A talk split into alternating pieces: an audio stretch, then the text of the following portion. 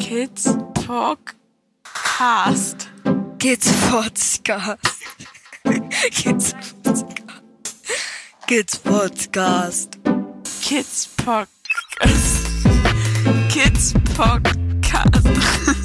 Kids Podcast. Kid Podcast. So. Hallo, Momoche. Hallo Kidspot. So, da auch wir manchmal von Audioproblemen gequält werden. Hm. Ha, also, Kidspot, Take 3. Okay. Starten wir durch. Hallo, wie geht's in Dänemark? Äh, wie geht's in Dänemark? Nur ist es grau. Dieses Graue ist schon echt anstrengend, finde ich. Aber du hast mir vorhin gesagt, dass Montag tatsächlich äh, ein Sonntags, ein Sonnentag sein soll. Und von daher steht es ja schon fast vor der Tür. Naja, ein Der Tag der Sonnentag wäre jetzt verkehrt. Okay. Es soll die Sonne auch mal rauskommen. Ach so, Montag. ah. Bis okay. Montag werden wir keine Sonne sehen, so sollte man es vielleicht sagen. Naja, aber dann äh, können wir ja trotzdem vorher Hoffnung sein, weil wir werden am Montag dann mal die Sonne sehen. Ja. Nächsten Montag. Hm? Wir haben heute Montag, Mhm. oder? Na, ist ja nur eine Woche. Er ist schon ziemlich trist und dunkel und ähm, Ja. ja, morgens Mhm. im Dunkeln aufstehen, den ganzen Tag wird es nicht hell. Ist schon so die Zeit der künstlichen Beleuchtung, ne? Ja, irgendwie schon. Und das ist schon echt anstrengend. Ja, Hm, geht den Kindern aber genauso. genau. Aber wir, machen uns das ja gemütlich hier mit Kerzen und Lichtern und so schön, wie man sich diese Zeit halt machen kann. Ja. Gibt's sonst was Neues? Mhm.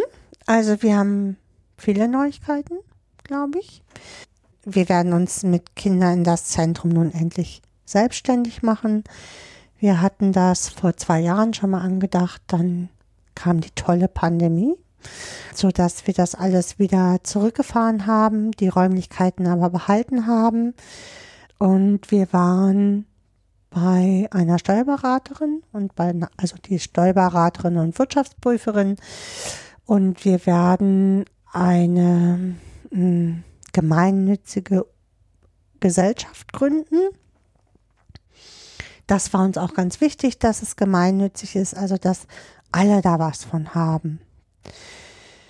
Ja, es ist eigentlich sind es mehrere Füße, auf denen das Ganze steht. Es ist zum einen unser Podcast, zum anderen geht es um Beratung, das, die Weitergabe des Wissens, das wir uns angeeignet haben, ähm, für die Leute oder die Bereiche, wo der Zusammenhang Kinder und Traumatisierung von Bedeutung ist. Das heißt, Schulen, Kindergärten, ähm, Pflegeeltern, Einrichtungen für fremdengebrachte Kinder allgemein, ähm, Jugendämter, Gerichte. Jugendämter, alle die, die was damit anfangen können. Mhm.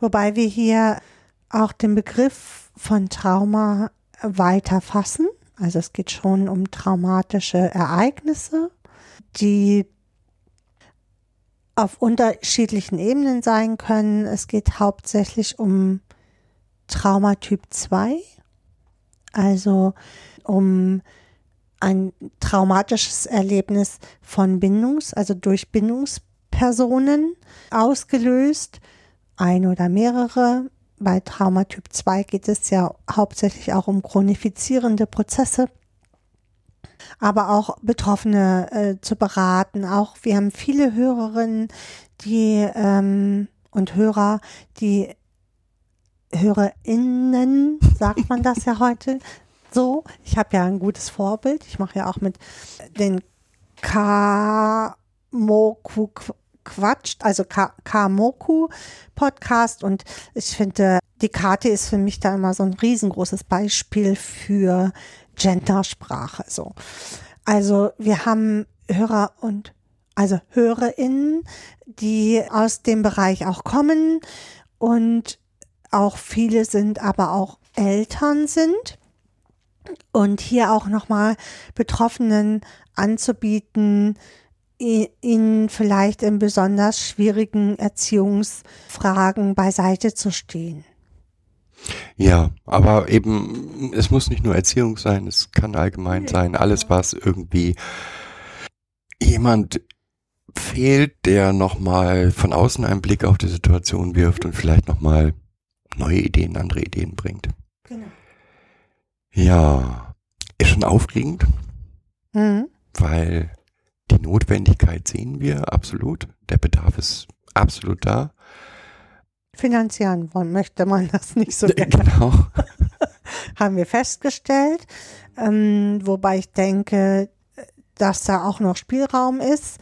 Immerhin geht es ja auch darum, nochmal einen Blick drauf zu haben, muss hier wirklich das, die Hilfe, die jetzt da ist, abgebrochen werden oder kann man mit unterschiedlichen Unterstützungsmaßnahmen hier nochmal die bestehende Hilfe beibehalten lassen, so dass kein weiterer Beziehungsabbruch für das Kind besteht. Das ist uns, glaube ich, auch ganz wichtig, weil auch in der Literatur beschrieben ist, wie viele Beziehungsabbrüche Kinder haben.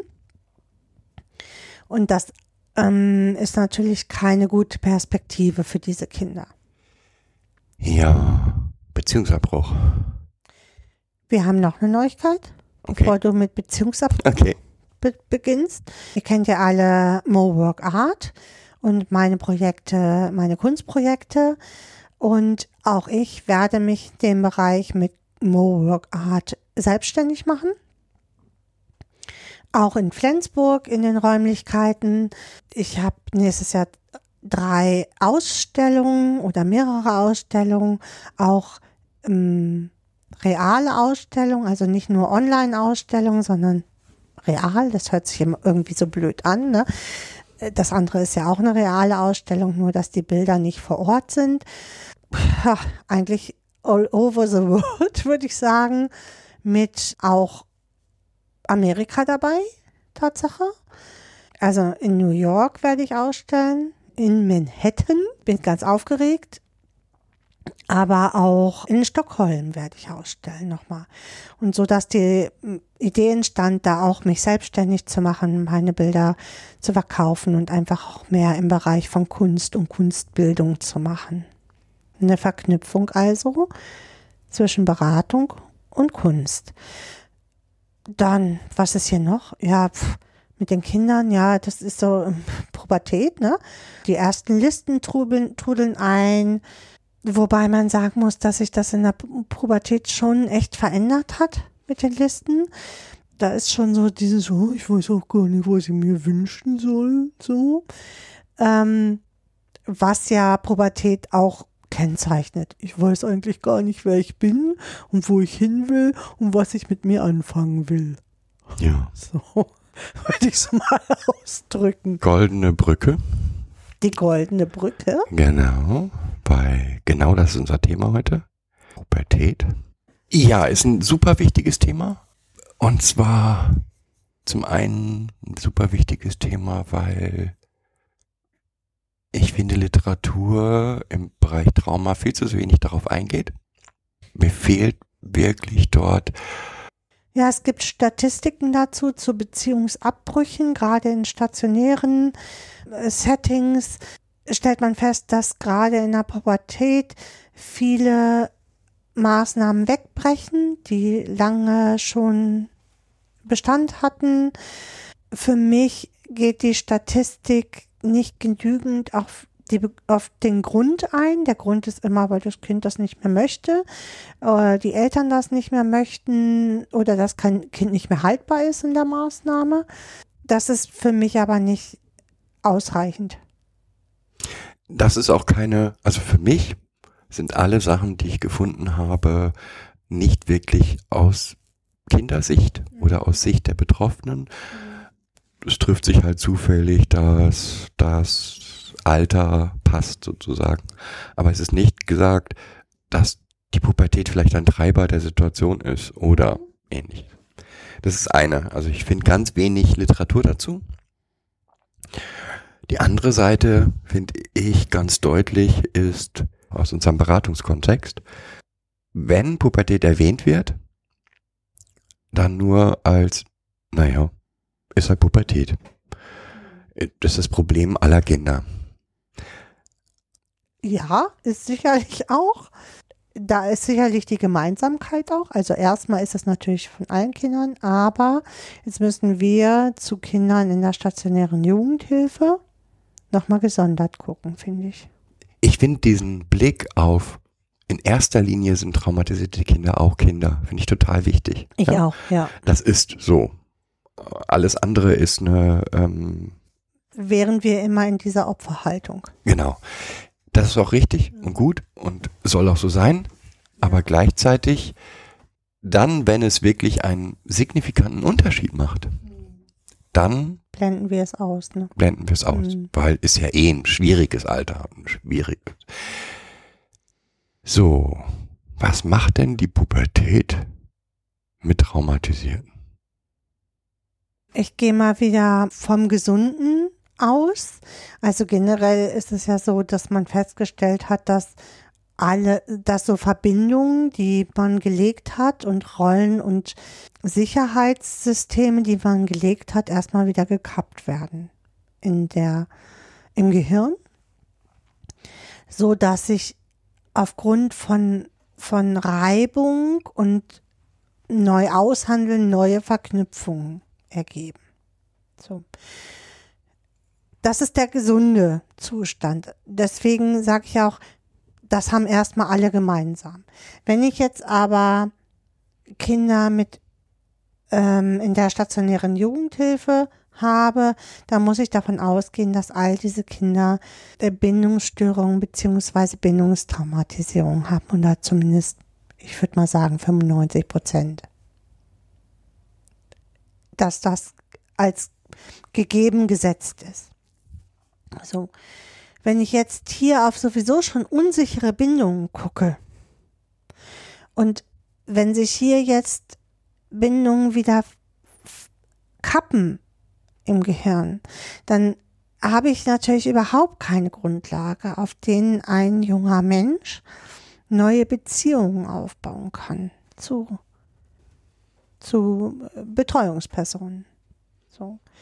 Jetzt haben wir, glaube ich, zwar unterschiedliche ähm, Szenarien. Einmal die Kinder, die schon früh in Jugendhilfe gegangen sind, aufgrund von unterschiedlichen Gegebenheiten und lange auch in diesen Settings leben, wo man dann, also gerade bei Pflegeeltern, wo man dann viel äh, feststellt, dass gerade in der ähm, Pubertät und Jugend viele Maßnahmen scheitern. Und das andere ist, dass Kinder und Jugendliche mit in der Pubertät dann erst in, in die Jugendhilfe einsteigen, in die Betreuung einsteigen. So. Mit was möchtest du beginnen? Gibt noch mehr, aber fangen wir doch erstmal an mit denen, die schon vorher untergebracht waren. Also mit kleinen Kindern, die früh aus, äh, früh in Anführungsstrichen aus, äh, ähm, aus ihren Familien genommen wurden und auf Dauer in Pflegefamilien äh, platziert wurden. Die einfach in den Pflegefamilien dann jetzt in der, in die Pubertät rutschen. Und ich finde, da ist ein, wird eins ganz deutlich, wenn man diese Kinder betrachtet. Jedes der Kinder hat eine Prävalenz auf das eigene Verhalten auch. Also agiert es den Stress und das, was so passiert, aus? Oder geht es eher, zieht es sich zurück und geht in ja, so einen Rückzug Mhm. halt. In den inneren Rückzug. In den inneren ne? Rückzug. Mhm. Und in der Pubertät, selbst wenn man ein Stück weit das durchbrochen hat davor, also dass auch das Kind, das in den, in den Rückzug ge ge normalerweise geht, sich mehr nach außen öffnet, muss ich davon ausgehen, dass es alles neu anfängt. Das heißt, ich muss viel verstärkter genau an diesen Themen mit den Kindern arbeiten. An, an Sicherungssystemen wieder arbeiten. Das ist noch der, der dritte, der nächste Aspekt. Das ist für mich nochmal der absolut nächste Aspekt, aber das lassen wir getrennt. Sondern an dem mit den Kindern daran arbeiten, was ist Familie? Wo will ich hin? Was heißt das denn für mich, Familie? Äh, Wie überprüfe ich das, wo ich hin will? An welchen Dingen messe ich das denn? Und das mit Hinblick nochmal. Wir haben es zu tun mit Kindern, die, die bindungstraumatisiert sind Ja, oder ein unsicheres Bindungsgefüge haben. oder, oder unsichere Bindungssituationen er, erlebt haben und das auch mit in diese Fremdunterbringung bringen. Mhm. Und wir können oder wir müssen dieses immer im Bewusstsein haben. Mhm. Denn das, was wir nicht wieder aufbauen werden bei diesen Kindern, ist ein Urvertrauen. Wir können drumherum, und das finde ich, macht Hüter ganz gut, so Sicherungssysteme aufbauen. Ich spreche jetzt von Hüter in der Biologie der Angst. Da bauen wir drumherum für das Kinder so Kollateralen, damit sie einfach andere Handlungsstrategien aufbauen können und auch ein Stück weit wieder vertrauen können. Aber dieses Urvertrauen, was zwischen Kindern und Müttern in sicheren Bindungen entsteht, das kann ich nicht wieder aufbauen. Ich kann halt nur ein an, annähernd an Bindung sich, also an Urvertrauen herankommen.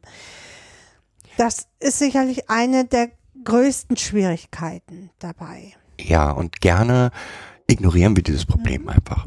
Was wir an, wenn Kinder sich dann öffnen, ähm, tut sich da manchmal ein, ja, wie soll man es nennen? Ein, eine Verzweiflung auf, die so groß ist und so stark ist, wo man, ich sag mal, pure Depression eigentlich lesen kann, in jedem Satz, der da irgendwie fällt, die auch verständlich ist. Naja, auch so ein Wust, ne? Also so ein, so ein riesengroßes Knäuel. Aber wenn meine Mutter, also, ne, wenn meine Eltern so und so waren, wie viel davon werde ich denn in meine eigenen, wenn ich mal Kinder habe, übernehmen? Wo auch richtig Fragen entstehen zu, wie will ich denn sein als Mutter? Wo, wie will ich denn sein als Erwachsener? Wie viel Nähe und Distanz kann ich denn aushalten als Erwachsener? So. Und natürlich wird die Beziehung zu den, der Situation, in der das Kind sich jetzt befindet, in Frage gestellt. Das ist Teil der Pubertät. Ein wichtiger Teil der Pubertät. Da geht es jetzt gar nicht nur um leibliche Eltern, auch wenn ich sage, ne, will ich so sein wie meine Mutter, dann ist es ja oft, dass Pflegekinder ihre äh, Pflegemutter als Mutter auch oft sehen, aber und immer in in den Abgleich gehen, was war, was ist hier gut und was ist hier nicht so gut oder was war früher ganz schlimm und was ich, was will ich auf keinen Fall übernehmen, was ist in meiner Bauch, mit meiner Bauchmama ganz schlimm gewesen. Ja, und auch diese Beschäftigung mit der Ursprungsfamilie ist ganz normal. Das ist nicht irgendwie, ähm, heißt nicht, dass die, die Pflegefamilie oder die Situation, die, die Erziehungssituation, in der man sich jetzt befindet, komplett in Frage gestellt wird, sondern natürlich fragen, also alle Kinder in der Pubertät fragen sich, was wäre aus mir geworden, wenn ich in einer anderen Familie wäre. Und natürlich fragen sich diese Kinder auch, was wäre aus mir geworden, wäre ich in meiner Ursprungsfamilie geblieben. Ja. Das ist keine Abwertung, das hat auch nichts mit Überhöhung der, äh, der elterlichen, der Ursprungseltern zu tun. Also ich will da unbedingt hin zurück oder, sondern es einfach in dieser Auseinandersetzung kommen diese Fragen natürlich nochmal aus, auf. Und die Kinder dort begleiten, ohne in ein, in, in Angst zu kommen, dass, oh, jetzt ähm, möchtest du dann doch zurück oder ähm, da oder wie soll ich diesem Idealbild, was das Kind vielleicht von seiner Ursprungsfamilie ähm, gemacht hat, je entsprechen, ähm, macht die ganze Situation dann halt noch schwieriger. Aber ist absolut notwendig. Ist notwendig. Für mich kommt hinzu noch ein Punkt, für, für unsicher gebundene Kinder, die ja oft in so Anpassungsstrategien hängen bleiben und wo man sagt, das Kind ist aber super gut angekommen. Das haben wir ja ganz oft. Wenn wir dann hingucken, wir feststellen, dass das Kind sich einfach nur den Gegebenheiten angepasst hat. Also das Anpassungsverhalten vorher ist so stark ausgeprägt, dass es diese Kompetenz wieder übernommen hat. So, und ähm, in dem Moment kann es natürlich schlecht auch, also lässt es ganz schlecht korrigierende Erfahrungen zu. Mhm. Und bleibt in so einem, ich, ich sag mal, so, so ein Ping-Pong-Spiel zwischen Anpassung und gegen, dagegen gehen. Und das tritt natürlich in der Pubertät, weil das ist ja sowieso da geht es ja sowieso um Neuabreiben und Anreiben von äh, Regeln. welche Regeln will ich übernehmen? Das bringt Pubertät mit sich. Und in dem Moment kommt das Kind noch mehr unter Zugzwang, als es sowieso ist. Also einmal hat es sein Anpassungsverhalten und jetzt kommt das rebellische Ich so und sagt, ich will mich aber gar nicht mehr. Das ist natürlich in solchen Settings, wo man gedacht hat, hier, das Kind ist ja gut angekommen, ist es vielleicht auch, aber gerade hinterfragt es. Und man muss auch rebellisches Verhalten von Kindern nicht immer mit, jetzt will das Kind ja nicht mehr sein, hinterfragen. Nee, sollte man oder nicht unter, ne, hinterfragen. Ne, genau, und, oder da unter Zugzwang zu kommen. Und ich finde, das ist so ein bisschen, das kommt immer mehr, ich will das Wort in Mode nicht sagen, aber es kommt, wird immer mehr den Kindern dann unterstellt, dass sie dann ähm, ja nicht mehr das aushalten können oder oder oder. Hinzu kommt ja, dass wenn man sich, egal welche ähm, welche Medien man sich betrachtet, ob es Filme sind, ob es ähm, Literatur ist, ob es selbst Musik ist, Familie wird halt massiv überhöht auch. Ja. Und das nehmen Kinder in dem Alter natürlich noch bis massiver wahr. Jetzt ist hier die super Obermama, die mich hier immer geliebt hat und eigentlich zwar schon lange tot ist, aber immer noch da ist mhm. für mich. Hat ähm, immer auf mich gewartet. So. Genau. Mhm. Ähm, natürlich kommt dann die Frage auf, und wie ist es bei mir? Mhm. Und auch das ist ähm, etwas, also es sind Fragestellungen, die natürlich schwer auszuhalten sind, manchmal, mhm. aber die unbedingt gestellt werden müssen. Mhm. Und auch beantwortet auch werden müssen mit dem Kind zusammen. Gemeinsam, ja? genau. Mhm. Also, das ist eine.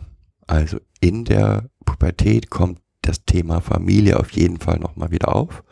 Kommt das, das Thema, wer will ich in dieser Familie sein, wieder auf wer will ich als zukünftiger Erwachsene sein? Genau. Ja, ne, darum geht es ja auch. Um. Darum geht es eigentlich.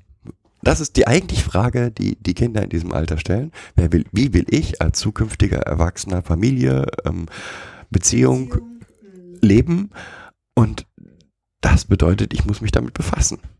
Und das damit befassen heißt nicht unbedingt, dass es auf einer rationalen, netten Diskussionsebene stattfindet. Ja, oder unbedingt um den Austausch geht mit den leiblichen Eltern. So, ne? Also das wird ja auch oft dann, ja, dann, dann muss das Kind jetzt mehr Kontakte haben, damit es das überprüfen kann. Nein, wer will schon überprüfen, dass er schäbige Eltern hat? So. Also, mal ganz ehrlich. Ja, das kann ich in, in Diskussionen und äh, Gesprächen gut machen. Die müssen aber gut begleitet sein. Da kann ich nicht die Auseinandersetzung dem Kind alleine überlassen. Da braucht es Unterstützung auf jeden Fall. Ja. Was nicht heißt, dass es nicht auch vielleicht notwendig sein kann, eine solche Auseinandersetzung. Ähm, aber wie gesagt, begleitet. Mhm. Nicht gerade, gerade in diesem Alter ist es total wichtig, dass sie Unterstützung erfahren. Naja, da geht's ja auch um Rückzugsmöglichkeiten. Ne? Also jetzt, ich stelle mir so eine Situation vor, ein Kind besucht seine Eltern am Wochenende und stellt kritische Fragen. Und es entbricht ein ähnlicher Streit wie in der frühen Kindheit schon. Und dann hätte das Kind überhaupt keine Rückzugsmöglichkeiten und auch gar keinen Schutz. So. Und das braucht, also das, das Gefüge, was in der Pubertät da ist, braucht ganz viel Schutz. Weil halt so viel Unsicherheit und Unklarheit generell ist. Weil alles unklar ist. Ich zu meinem Körper, ich zu dem, wo ich bin, ich zu meiner Familie, zu meiner Ursprungsfamilie. Es ist halt alles so unklar. Und deswegen braucht es dort ganz viel Schutz und Sicherheit. Ja. Aber jetzt kommt noch eine zweite, für mich viel entscheidenderer. Für mich persönlich viel entscheidenderer. Dann der entscheidendere, so, Nee, entscheidender. Aspekt hinzu. Nämlich, dass wir massiv beobachten, dass all das, was man mit den Kindern an Sicherheitsmaßnahmen, Sicherungsmaßnahmen, Beruhigungsmaßnahmen, festen Strukturen, die helfen, mit Triggern, mit Dissoziationen klarzukommen, dass die alle verloren gehen. Kurzfristig. Man trifft auf Kinder, die eigentlich ihre Trigger bis dahin schon ziemlich gut im Griff hatten, die kaum noch dissoziierten, kaum noch in, in Übererregung kamen. Ja, die kommen in Übererregung, aber nicht mehr so heftig. Und auf einmal ist das alles weg. Hm. Ich habe gerade so ein Bild im Kopf, wie so ein, weißt du, so ein Astronaut in so einer Rüstung mit so einer Nabel, mit so einer Luftschnur dran und der so einfach in so einem Lost in Space, so, äh, kommt mir jetzt gerade so, das passt so, das Bild. Mhm.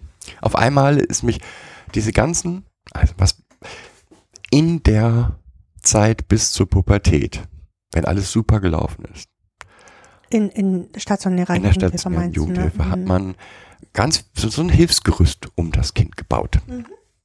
Mit ähm, Handlungsstrategien, wenn irgendwas, wenn, wenn das Kind das Gefühl hat, es ist, geht drüber, mit Rückzugsmöglichkeiten, mit sicheren Orten. All das hat man konstruiert Mhm, genau, wie so der eingerüstete Kölner Dom, der Und- gerade umgebaut wird. Dann kommt die Pubertät. Und so wie das bei allen anderen Kindern auch ist, ist plötzlich dieses ganze Gerüst. Genau, hat unten jemand eine, St- eine Stütze gezogen oder das Kind selber und alles ist eingestürzt. So. Und ehrlich gesagt ist es für mich sogar noch, also ich habe manchmal das Gefühl, es ist noch massiver, als wäre über Nacht das Gerüst komplett weg. Das kann man auch deutlich beobachten. Also Erziehungsstellen oder ähm, ja, Stellen für fremdengeborene Kinder, die das, die Kinder über lange Zeit betreuen, werden das bestätigen. Auf einmal sind Verhaltensweisen wieder da, die seit Jahren nicht vorhanden waren. Tja, Gisbert, was macht man denn dann, wenn man das jetzt so feststellt? Dagegen anzimmern und sagen, du, du hast das doch jetzt alles gelernt, jetzt wende das doch mal an. Ich finde das Wichtigste erstmal es wahrzunehmen. Zu sehen, das ist so. Tatsächlich scheint es so zu sein, dass diese Kinder auf das macht ja auch wieder völlig Sinn. Das, was bisher geholfen hat, stelle ich erstmal in Frage. Wieder. Das, ich würde das nicht mal in regressive Verhaltensweisen einordnen, sondern ich würde das tatsächlich in Neuordnung von Sicherungsstrukturen einordnen. Das hat mit regressiven Verhaltensweisen erstmal nichts zu tun. Nee, So. gar nicht. Nee, genau. Deswegen sage ich ja Lost in Space. Ja, also das ist wirklich so, plötzlich ist das Gerüst weg. Und das, was wir da massiv erleben, ist, dass es eigentlich nicht weg ist. Nee, ist es nicht. Es ist verschüttet. So unter diesen abgerissenen Verbindungen erstmal. Und kann, also so erlebe ich das hier, und kann aber durch extreme Sicherung von außen wieder geborgen werden. Oder neu sogar geborgen werden. Mit ganz vielen neuen Erweiterungen. Das ist das, was mich total fasziniert auch daran. Ja, das Spannende ist, finde ich, dass wenn man dann wieder anfängt,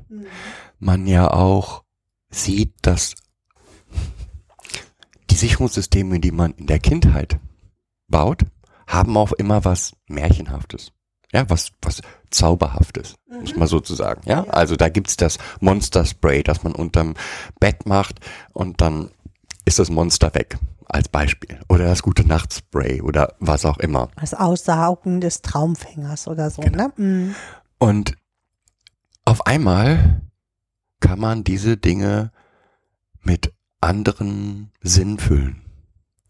Ja, mit Realismus kann man es nämlich Genau. füllen. Mit ähm, tatsächlich begriffenen Handlungsstrukturen. Okay, wenn ich Angst habe, dann muss ich für mich das und das tun, damit es mir besser geht. Genau. Und auch einen wesentlich höheren Anteil an Selbstwirksamkeit unterbringen. Also nicht mehr, es ist das Zauberhafte, sondern ich bin das Zauberhafte, das das bewirken kann. Und was wir da erleben ist, dass im Verhältnis, wenn man das mit früher vergleicht, so wahnsinnig schnell gehen kann. Allerdings mit der Gefahr, dass es immer nur ganz kurzfristig funktioniert, Also ich sag's mal so, je älter die Kinder dann werden, so, desto fester setzt sich das natürlich auch wieder. Also nicht umsonst sagt Horelmann heutzutage, bis zum 30. Lebensjahr ist die adoleszente Phase. Ne? Also werde ich erwachsen und überlege ich mir, wie ich sein will, um ein Mitglied der Gesellschaft zu sein. Und es ein Stück weit ist es auch eine Durchhalteparole. So, ne? Also das erleben wir genauso. Ein Stück weit muss man zurückgreifen auf alte Sicherungssysteme, aber die halt jetzt auch mit mehr Psychoedukation füttern, dass ein Verständnis anwächst und um damit das Kind oder der Jugendliche mehr und mehr und mehr seine Selbstwirksamkeit erlebt und darauf zurückgreifen kann.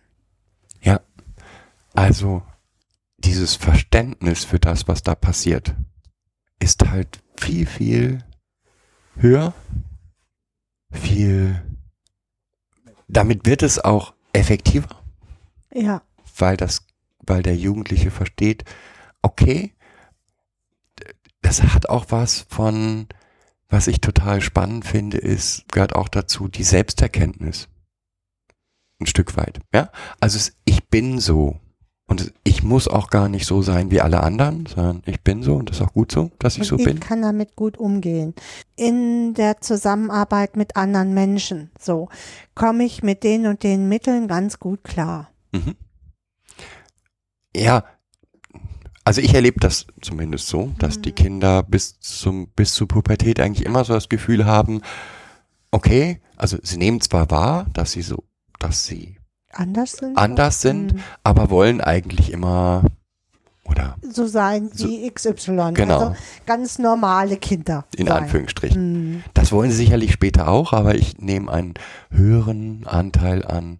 Ja, ich bin halt so. Das gehört auch zu mir. Genau. So, das, klar, mit mehr Verständnis für sich selbst. Warum ist das überhaupt so? Also, weshalb reagiere ich so? Gibt sich, ergibt sich natürlich auch die Chance daraus zu sehen, okay, das ist ein Teil von mir und so und so kann ich damit umgehen. Na, Mhm. Im Endeffekt hat es ja, äh, ich sag mal, jeder hat seine Schulen, so, mit denen er so lernt, umzugehen. Der eine ist völlig chaotisch und kann das aber in seiner Arbeitswelt ausblenden. Es ist da vielleicht überordentlich. Ähm, ordentlich. und wenn er nach Hause kommt, liegt alles weiterhin so rum chaotisch. Okay. Ja, jetzt haben wir erstmal die Kinder, die schon längere Zeit in der Jugendhilfe sind. Mhm. Also früh, frühen Eintritt hatten und auch über Dauerpflegesysteme betreut werden. Was mit den Kindern, die in die Jugendhilfe kommen? Du meinst Pubertiere, die dann erst aufgenommen werden, sozusagen. Pubertierte. nee, Pubertiere in der. Genau.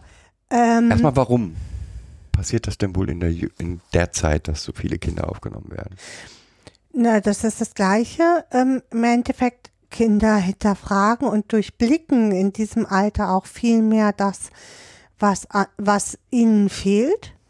Und natürlich geht es auch um Reibung und Abgrenzung. So will ich das nicht mehr. Und ich brauche schon ein gewisses Alter, um zu verstehen, dass das, was ich in meinem Alltag habe, nicht das Normale ist. Da muss ich schon so 10, 12, 14 sein, je nachdem, wie das ausgeprägt ist, wie weit mein Reflexionsvermögen ist, um zu sehen, so will ich das nicht mehr. Ich habe keine Lust mehr, dass ich jeden Tag vertobakt werde oder dass man mir sagt, dass ich nicht zu nichts fähig bin und äh, nichts kann. Ja, und was brauchen die?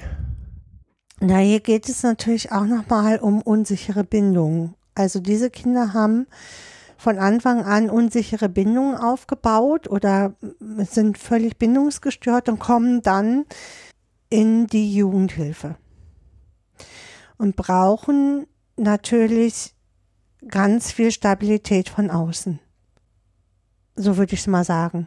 Also Sie brauchen auch eine annehmende Haltung. Also jemanden, der sagt, ja, dein Empfinden ist, weil allein schon deswegen, weil es dein Empfinden ist, völlig in Ordnung. Ja, das ist halt deine Lebensrealität gewesen und äh, die ist hier für uns natürlich ganz wichtig. Genau. Und da fängt schon an, schwierig zu werden. Oder Ja. erlebe ich es häufig schwierig, weil Weil auch so viel Kognition erwartet wird, ne? Gerade in der Jugendhilfe.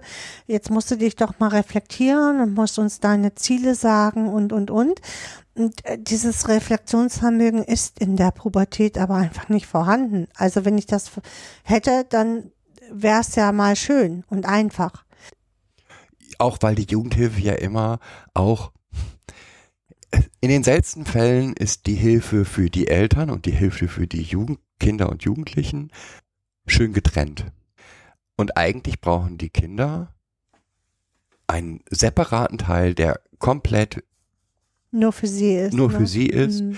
ihre Haltung vertritt, sie unterstützt. Und die Eltern brauchen Auch ander- jemanden, auch aber jemand. jemand anderen. Genau, Man jemand anders und jemand, der klar macht, okay, aber das ist die Haltung deines Kindes. Deine Haltung ist okay. Die kann ich auch verstehen. Genau. Und wo sich jeder auch mit seinen Interessen aufgehoben fühlt. Deswegen ist diese Verknüpfung von Elternarbeit in der stationären Jugendhilfe oft nicht von Vorteil. Insbesondere finde ich, wenn es um pubertierende Kinder Mhm. geht, ist es noch viel schlimmer, weil ja, die haben eine häufig eine eigene Entscheidung getroffen, Ja. dass sie das so nicht mehr aushalten. Und diese, in dem Moment, wo ich die Eltern massiv aus der gleichen Richtung unterstütze, stelle ich das in Frage. Und das, das geht gar nicht. Ja, und es passiert das Gleiche, was oft zu Hause schon funktioniert hat, nämlich das in das Kind verorten. Also, weil du so und so bist, habe ich dich gehauen, sage ich mal. Und in dem Moment kommen wir an, zwar nicht mehr an das Hauen, aber wenn du dich deinen Eltern so und so gegenüber verhältst, dann brauchst du dich nicht wundern, dass du das Wochenende nicht zu ihnen fahren kannst. Und das erlebe ich auch im Jugendamt häufig, dass dort einfach Verknüpfungen stattfinden, die ungünstig für den weiteren Prozess sind. Ja. Und das, wie gesagt, ich bin der festen Überzeugung, das geht, gelingt nur durch Trennung der beiden Aufgaben und auch der Akzeptanz, dass beide Seiten Hilfe brauchen. Es reicht nicht, das Kind rauszunehmen und damit äh, ist das Problem gelöst, sondern Ja. eigentlich brauchen beide Seiten Hilfe. Das sehe ich auch so. Zumal es ja auch in diesen Zeiten oft dann den, genau den anderen Prozess gibt, dass Eltern sich wenden und sagen, hier, das Kind kann bei uns nicht mehr leben. In dem Moment haben die Verortungen der Probleme, Problemstellungen der Familie in das Kind stattgefunden, schon über Jahre. Und jetzt erwarten Eltern im Endeffekt eine Lösung, jetzt machen wir ein anderes Kind. Ich kann daraus kein anderes Kind zaubern und auch die Jugendhilfe kann daraus kein anderes. Ist auch nicht das Ziel der Jugend. Nee, ist nicht das Ziel der Jugendhilfe. Da bleiben wir dabei, dass die Probleme, Problemstellungen dieser Familie nämlich in das Kind verortet sind. Und in dem Moment, wo ich dem Kind immer den Vorwurf daraus mache, dass es sich nicht richtig verhalten hat und es sich nicht richtig verhält, kann das wieder nicht zu positiven Entwicklungen für das Kind führen. Ja, Hm. also da ganz klare, ja, wie soll ich sagen, Haltung ist ganz wichtig. Kindzentrierte Haltung in diesem Zusammenhang Ja. oder jugendlichenzentrierte Ja, eigentlich genau. ähm, ist extrem wichtig und ja, beide Seiten benötigen Hilfe. Okay, jetzt haben wir vorhin gesagt, dass dieses Hilfsgerüst, was wir da mal vielleicht in der Kindheit aufgebaut haben, sich dann wieder aufbauen lässt. Woraus besteht denn dieses Hilfsgerüst deiner Meinung nach? Das ist eine gute Frage. Aus Vertrauen, also und Sicherung. Also ich kann ein Hilfsgerüst aus Sicherungsstrategien aufbauen, aber auch aus Selbstwirksamkeitserleben. Also ich als Kind fühle mich hier in dem Moment selbstwirksam. Und dieses Erleben kann man durch verschiedenste Übungen und durch verschiedenste Techniken ja, anlernen, in Anführungsstrichen. Und da geht's bitte nicht um irgendwelche Meditationsübungen oder so, sondern sowas wie das Abklopfen. Sowas wie, was mache ich denn, wenn ich nachts Albträume. Albträume habe? Was kann ich tun? Was, wie gehe ich damit um, wenn ich plötzlich in der Schule einfriere oder merke, ich bin kurz vor der Aggression? Genau, da sind wir ja nochmal bei Psychoedukation. Je höher, ich sag mal, die kognitive Leistung des Kindes, so hört sich blöd an, aber je mehr Verständnis einfach vom Kind auch da ist und es sich selber hinterfragt, desto mehr kann ich natürlich auch mit ihm äh, psychoedu auf psychoedukativen Wegen arbeiten. Durch Erklärung und Verständnis oder hier lies doch mal zu, Biopsychologie oder lass uns mal über die Biopsychologie sprechen. Was passiert denn da in deinem Körper eigentlich, wenn du da also in, in tüchtigen Stress gerät, gerätst? Was passiert in der Pubertät allgemein in deinem Gehirn? Damit das Kind auch für sich Verständnis hat, wenn es dann so austickt wieder. Jetzt, das wollte ich doch gar nicht mehr haben, weil oft kommen Kinder dann auch in Schuldgefühle. So wollte ich das doch eigentlich gar nicht mehr und jetzt ist es wieder passiert und äh, ich weiß gar nicht warum so und völlig überfordert sind und da dann zu erklären, ja, da, ne, einmal passiert jetzt das und das in deinem Gehirn und zum anderen kannst du dann natürlich nicht auf das zurückgreifen, was wir erarbeitet haben. Lass uns mal gucken, was sind jetzt die Dinge, die für dich wieder wirken können. So, und da ist nochmal ein, in dem spricht ja noch ein großer weiterer Teil mit, nämlich Verständnis. Es nützt überhaupt nichts. Also ich glaube, es nützt nie bei Pubertierenden, aber bei traumatisierten Pubertierenden erst recht nützt es überhaupt nichts, wenn man sich in Machtkämpfe begibt, sondern es geht eigentlich immer nur darum, so, jetzt kommen wir mal wieder zur Ruhe. Jetzt gucken wir uns das mal an, was hier gerade war. Ja, eine gehörige Portion Humor. Ne?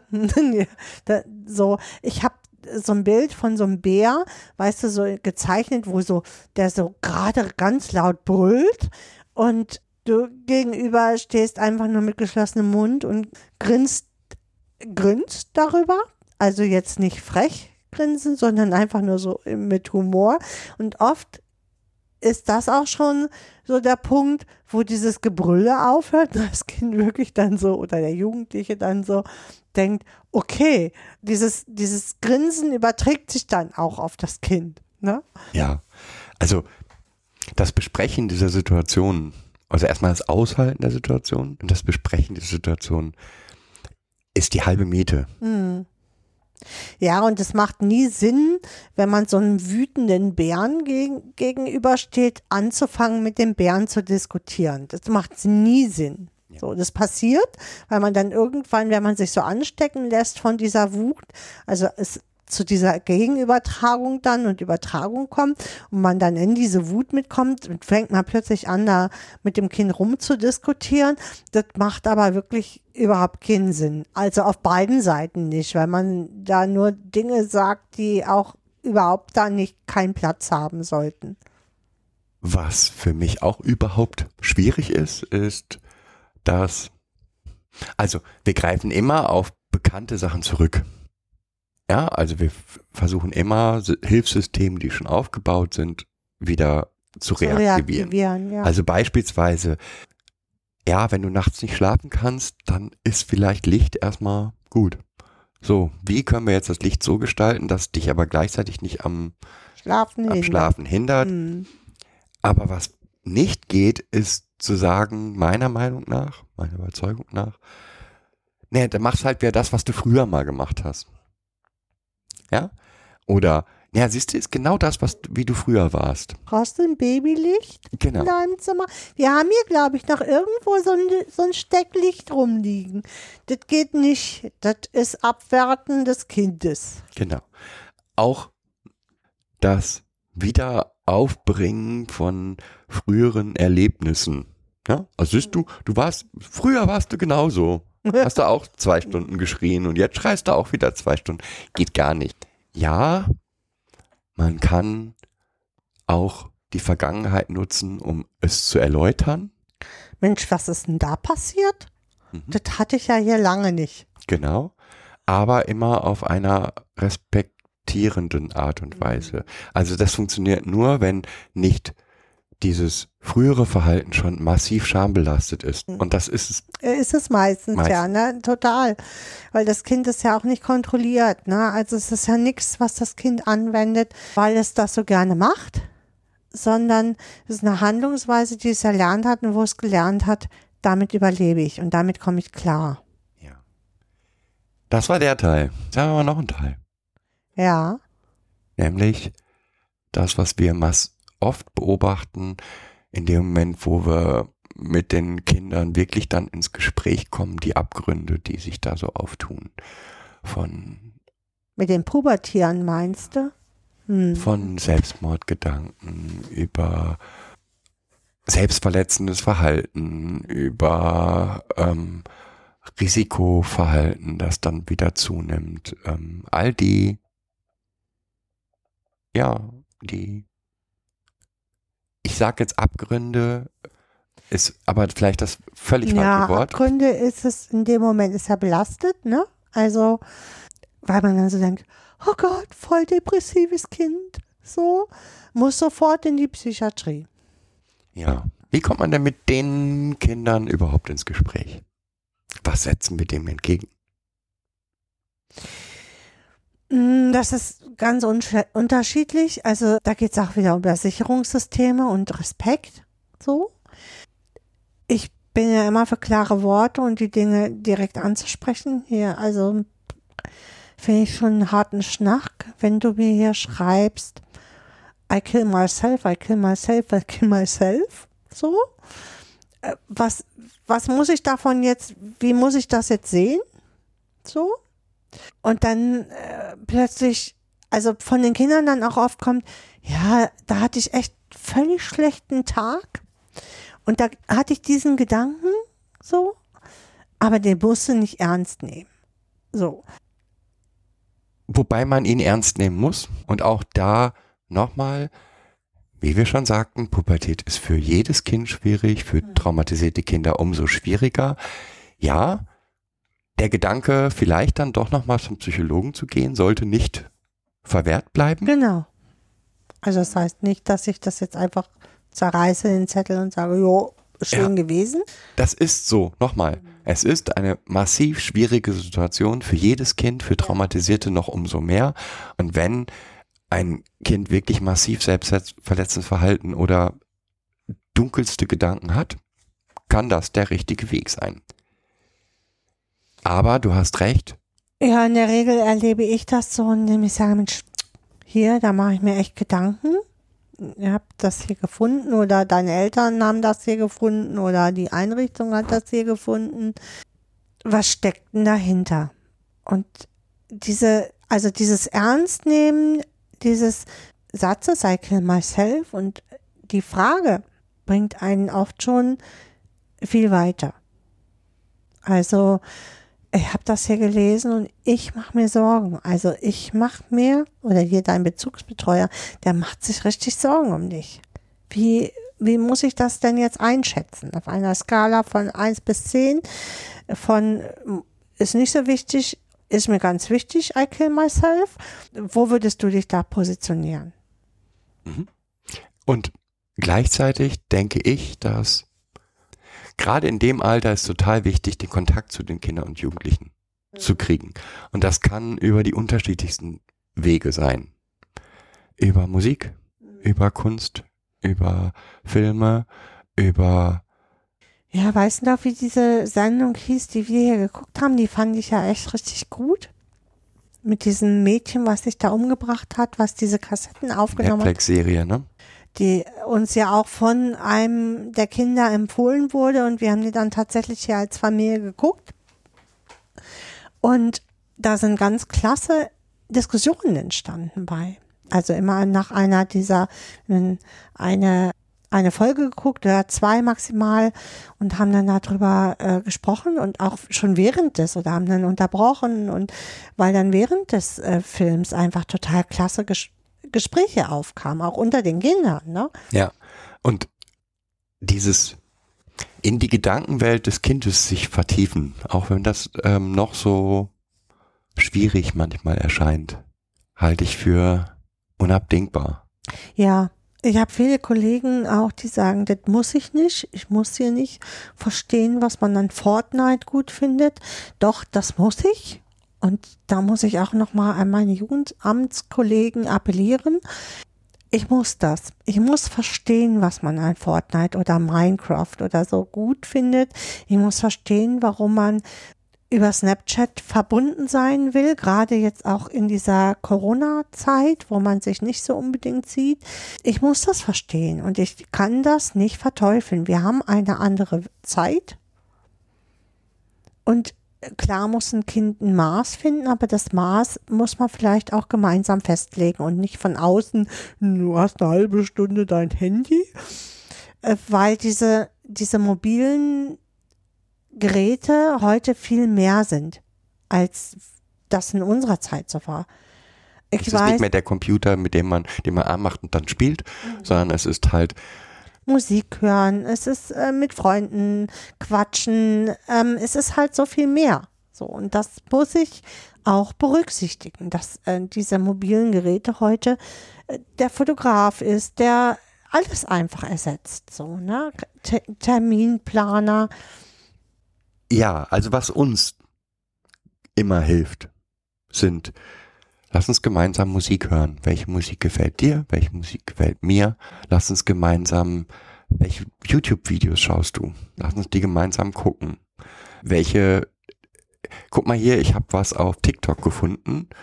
Wenn ich auf das Kind zugehe und sag, zeige, was ich Interessantes gefunden habe, wird das Kind auch auf mich zugehen und zeigen, was es selber Interessantes gefunden hat. Ich finde es total spannend, dass also hier gibt es keine Information, die von außen eindringt, die nicht in Frage gestellt wird und von der nicht die Kinder einfordern, dass ich dazu Haltung beziehe. Katja Ja? Krasowitsch, Krasavice zum Beispiel. Ja. oder Sixten oder Oder da Ähm, ist ein Kind an Impfung gestorben, ähm, habe ich gehört. Ähm, was denkst du denn dazu? Und ja, dann mit den Kindern zusammen Medienkompetenz üben und sagen, okay, hier ist ein Kind auf Beat, lass uns doch mal gemeinsam schauen, was finden wir denn dazu? Ist so wahnsinnig wichtig. Und das hat, gibt eben auch einen Einblick in das, was die Kinder gerade beschäftigt. hm, Ja, das kann sein, dass es gerade nur die, wie heißen sie, Korea-Pop, ähm, BTS oder was meinst du? ja, die Die Pink? Ja, Blackpink oder, oder BTS oder irgendwie die neuesten Songs aus Korea sind, wo es einfach nur um die Musik geht. Aber es können auch sehr intensivste Diskussionen Diskussionen entstehen. zu tief, tiefen Themen, wie äh, ist sein Kind an Corona nach, äh, nach Impfung gestorben, so, ne? Also, wo man schon auch natürlich auf Im Impfschäden und Impfschwierigkeiten, warum ist es so, bla, bla, bla, zurückgreifen kann. Ja. Und Und nicht nur zu, darauf zurückgreifen kann, sondern auch immer wieder äh, gemeinsam gucken kann. auch hinkommt, ja. welche Informationen, wo kann ich denn Informationen finden, die das Thema weiter beleuchten? Mhm. Und Sonst haben wir den anderen, äh, haben wir auch ein Lost in Space, aber halt in dem, in einem Datenwust. Ne? Also wo Kinder auf irgendwelchen Datenwellen surfen. Also, ja. Und das auch, äh, auch da finde ich das total wichtig, wahrzunehmen, dass natürlich so eine Information, da ist ein Kind, das ist geimpft und ist gestorben und das wie, kommt jetzt 20 Mal auf, auf ähm, TikTok, das ist ein Trigger, ein äh, purer Trigger, weil ich bin auch geimpft. Diese Ängste, wenn, wenn diese Kinder kein Ventil und keinen Weg für diese Ängste haben, dann haben wir ein echtes Problem. Und ähm, das kriegt man meiner Meinung nach nur, wenn ich nicht die Kinder überwachen will, kriegt man es nur hin, indem man ja gemeinsam. ja, genau. Und das passiert nämlich ganz oft in der stationären Jugendhilfe, dass die Kinder das Gefühl haben, sie werden überwacht. Da geht es wieder um Bindungsstörungen und Bindungstraumatisierungen auch, wenn Kinder halt so viele negative Erfahrungen gemacht haben, dann kann das ein Gefühl erstmal bei den Kindern auslösen. Hier, der will mich ja nur überwachen. Ich darf nicht mehr mein Handy haben, wenn ich das oder das jetzt geguckt habe, was ja auch oft passiert. Hier, du darfst, hier darf aber kein Rap gehört werden und das schon gar nicht. Damit verstärke ich das einfach nur. Damit verstärke ich, dass Kinder sich Erwachsenen nicht anvertrauen, die ja eh schon Schwierigkeiten haben, sich Erwachsenen anzuvertrauen. Und äh, mit so klaren, starren, starren Regeln, äh, das funktioniert nicht. Ja, und ich kann auch, also nochmal, ich glaube auch, dass der Glaube, ich kann mit Regeln irgendetwas verhindern, verkehrt ist. Weil wenn ich die Regel überschreiten will, finde ich einen Weg, sie zu Ja, auf überschreiten. jeden Fall. Und Regeln gerade in der Pubertät bieten sich an, diese Regeln zu überschreiten. Also, Genau. Was nicht heißt, dass es nicht auch trotzdem Regeln gibt. Also, ähm, dass man nicht trotzdem gemeinsam beschließt, der und der Weg zur Kommunikation, den wollen wir hier nicht. Was nicht heißt, dass man den Kindern nicht klar machen muss oder klar machen kann.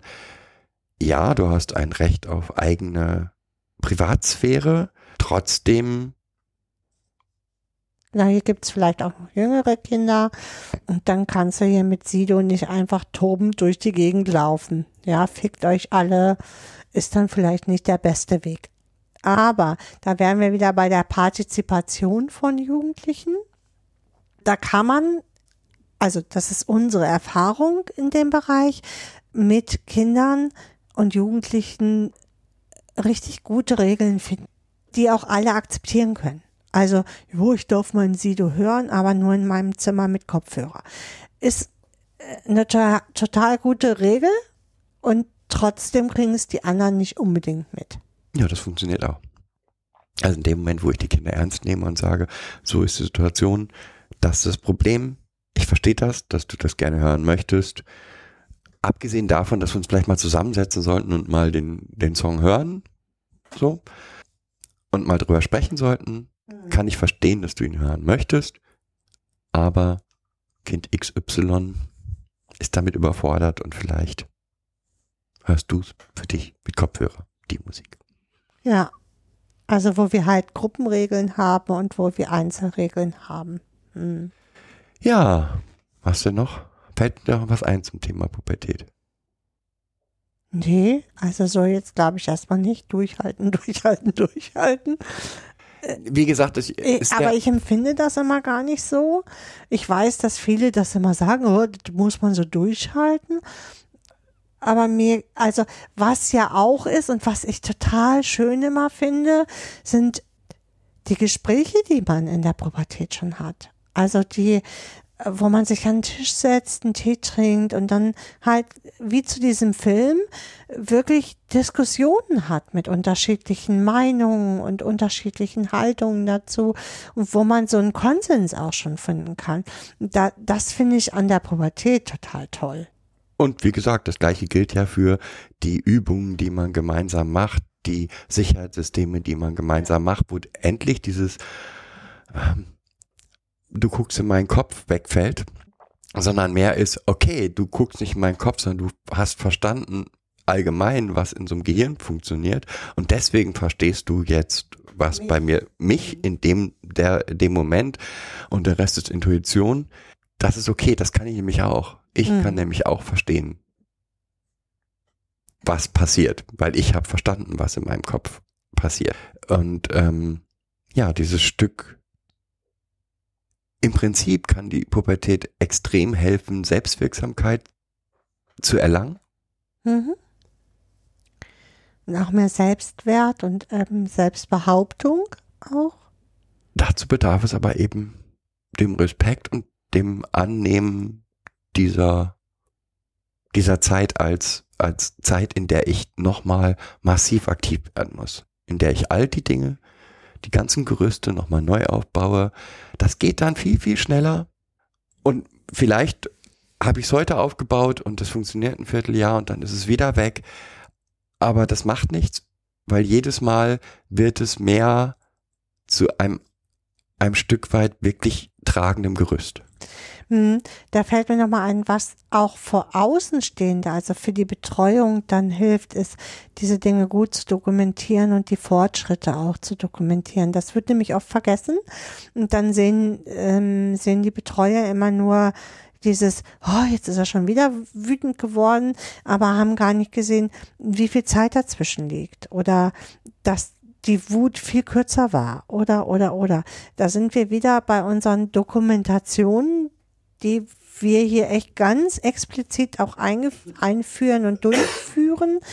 Und ähm, das ist in der Jugendhilfe massiv notwendig, das regelmäßig zu evaluieren und sich kleine Schritte vorzunehmen. Eine Sache fällt mir noch ein, die ich total wichtig finde. Einer der wichtigsten Faktoren für Traumapädagogik ist, ich nenne es immer heile Welt. Also alles, was zerstört wird, wird wieder repariert.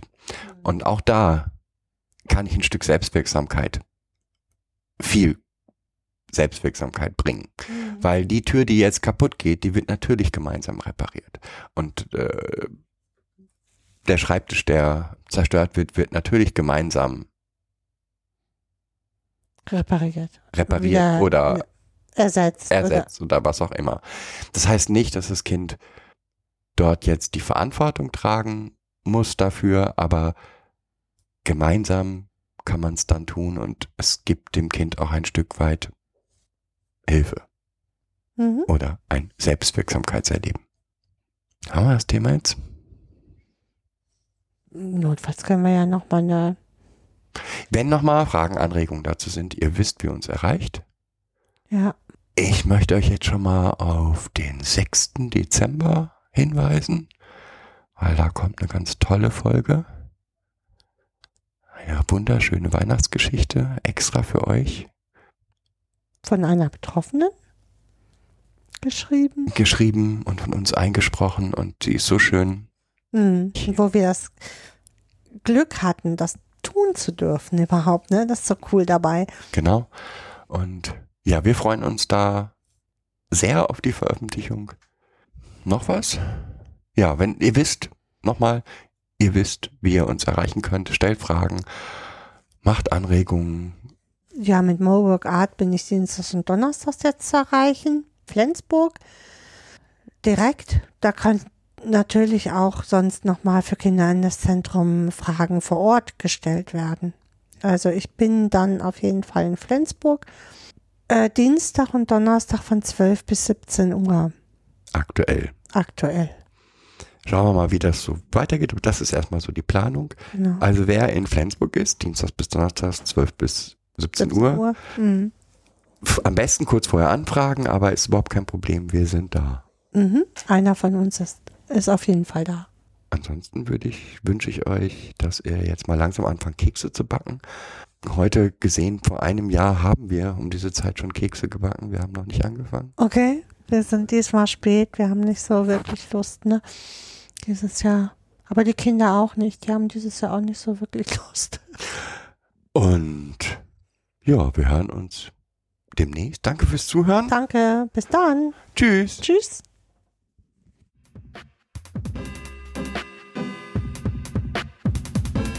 Das war eine weitere Folge Kids Podcast. Danke fürs Zuhören. Shownotes und die Möglichkeit zu Kommentaren unter kidspodcast.de. Anregungen, Ideen und Feedback per Mail an info at kidspodcast.de oder per Twitter an kids-pod. Wenn euch diese Episode gefallen hat, empfehlt sie weiter oder gebt Bewertungen in iTunes oder anderen Podcast-Portalen ab.